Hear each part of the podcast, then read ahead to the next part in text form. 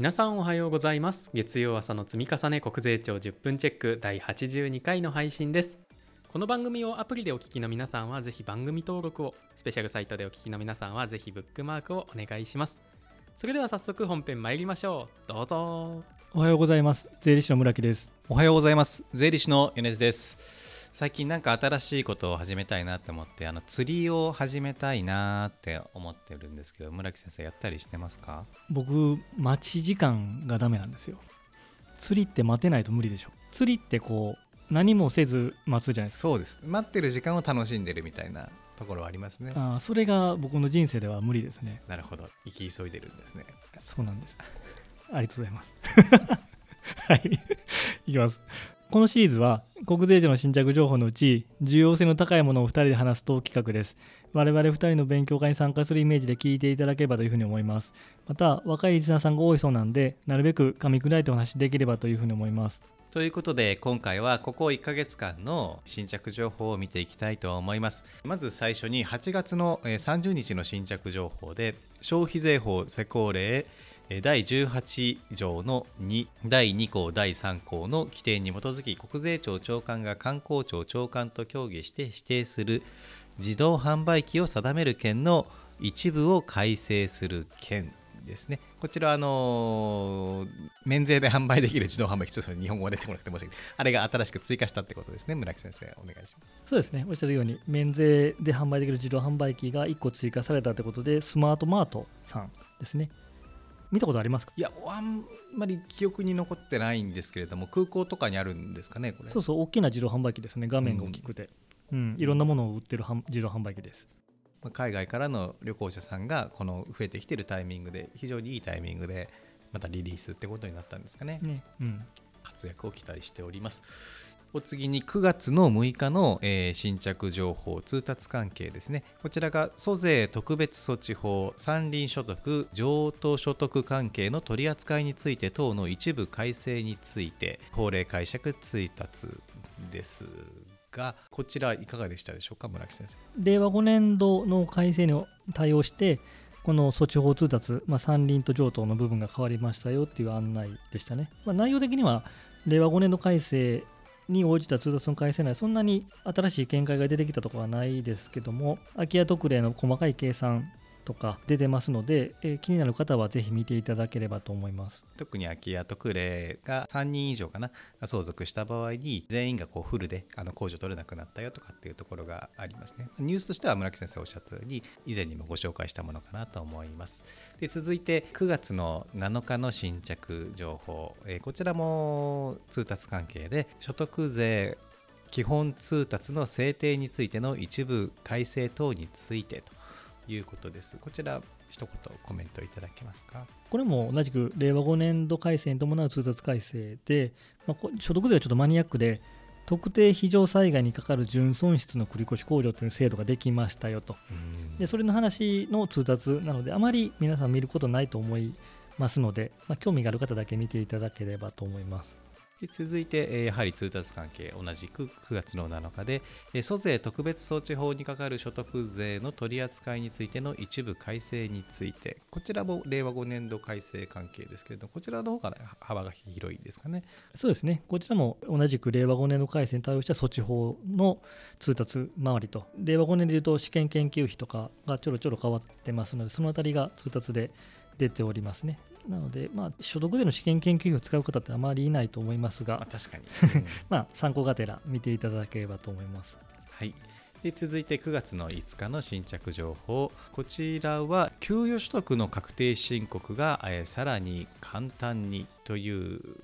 ことですね。これももう一つ9月の5日のこれも一緒に見ちゃいましょうかね。令和5年分の確定申告はマイナンバーカードと e-tax でさらに便利にということでいわゆる確定申告関係の情報提供が進もう始まっていますね村木先生。基本的な流れとしてはマイナポータル連携を進めていくっていう中で、うん、ちょっとずつ対象が増えていってますよというところですよね。で令和6年1月以降になりますけど給与所得の源泉徴収票が、うんうん、えー、マイナポータル連携されるとか、まあ、イデコとか小規模企業共済国民年金基金掛け金とかその辺りがマイナポータルと連携していくのでという案内でしたが会社側で影響するところでいうとさっきの源泉徴収票が連携するってところなのではい。これは当然会社側から e-tax などで出してあげないと連携しないので、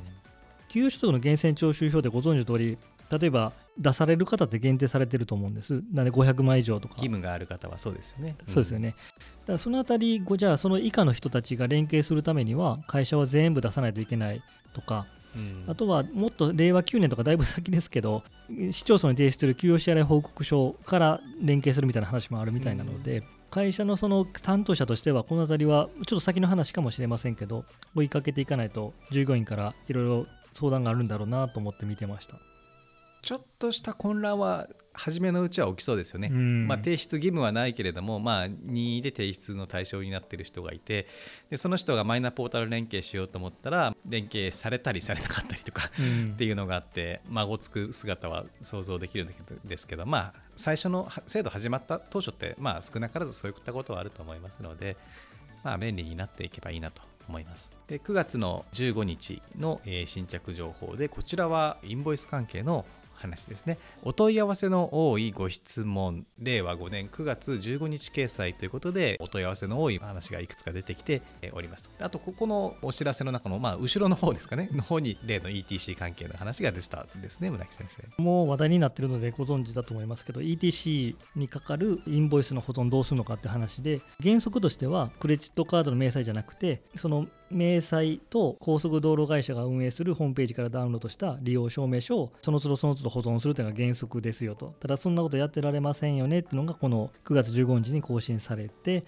じゃあということで基本的には各高速会社から1回だけ利用証明書をダウンロードして保管しておけばもう利用証明書の保管はそれだけでいいということになりましたので当然の対応だとは思いますけどよかったねっていう感じでしたね。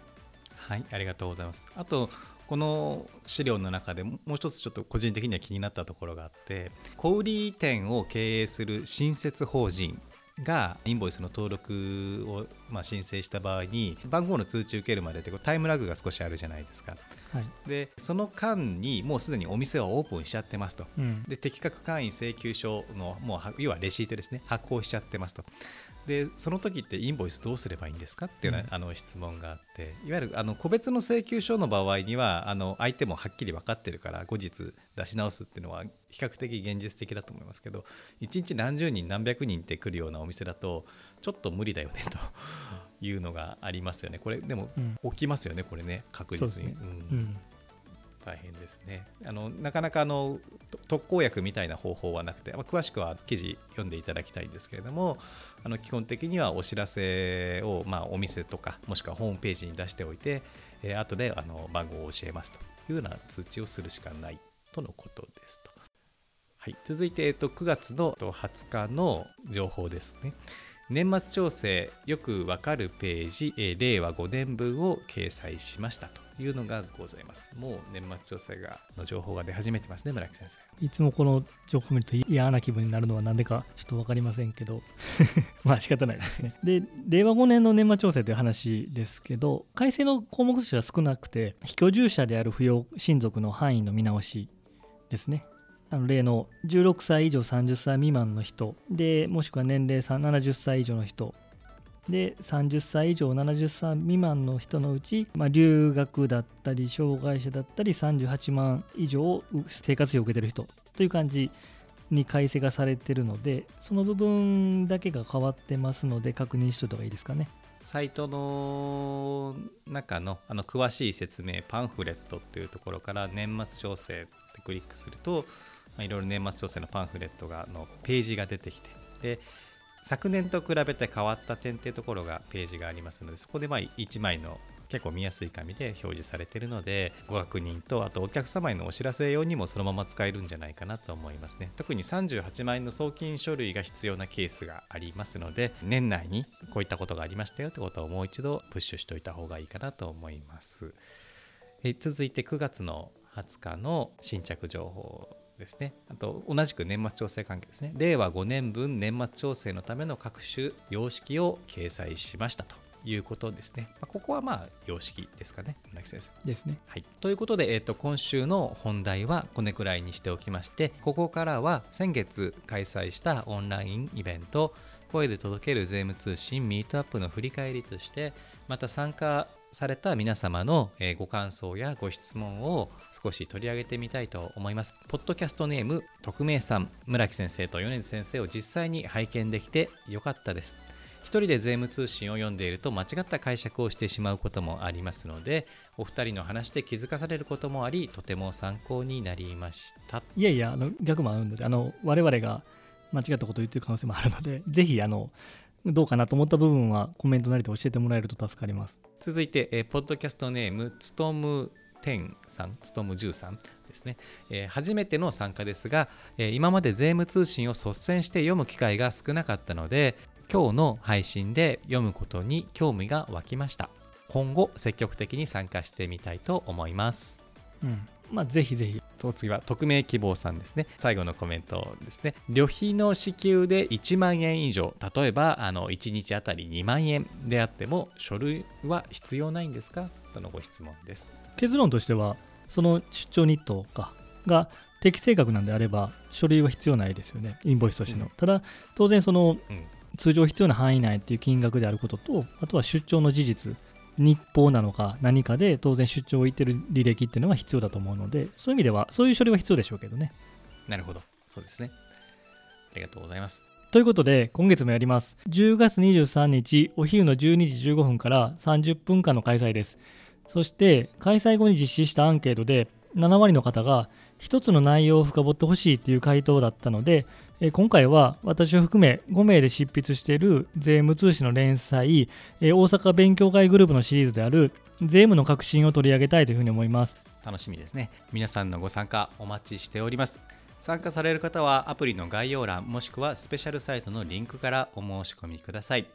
ということで今回は国税庁の新着情報に触れていきまして、えっと、昨年の税制改正であったりとか今年の年末調整に関するお話をいたしましたね、えー今年の年末調整もすぐ近くになってきます。皆さん体調万全に整えてこう年末年始を迎えていきたい。ちょっと気が早いですけどね。と思います。はい。それではあの月曜朝の積み重ね、えー国税庁10分チェックそろそろ終わりにしたいと思います。私も好きかって言ってそろそろリスナーの皆さんに怒られないかっていう心配してます。じゃあ今週また頑張りましょう。ありがとうございました。ありがとうございました。はい国税庁10分チェック第82回の配信でした。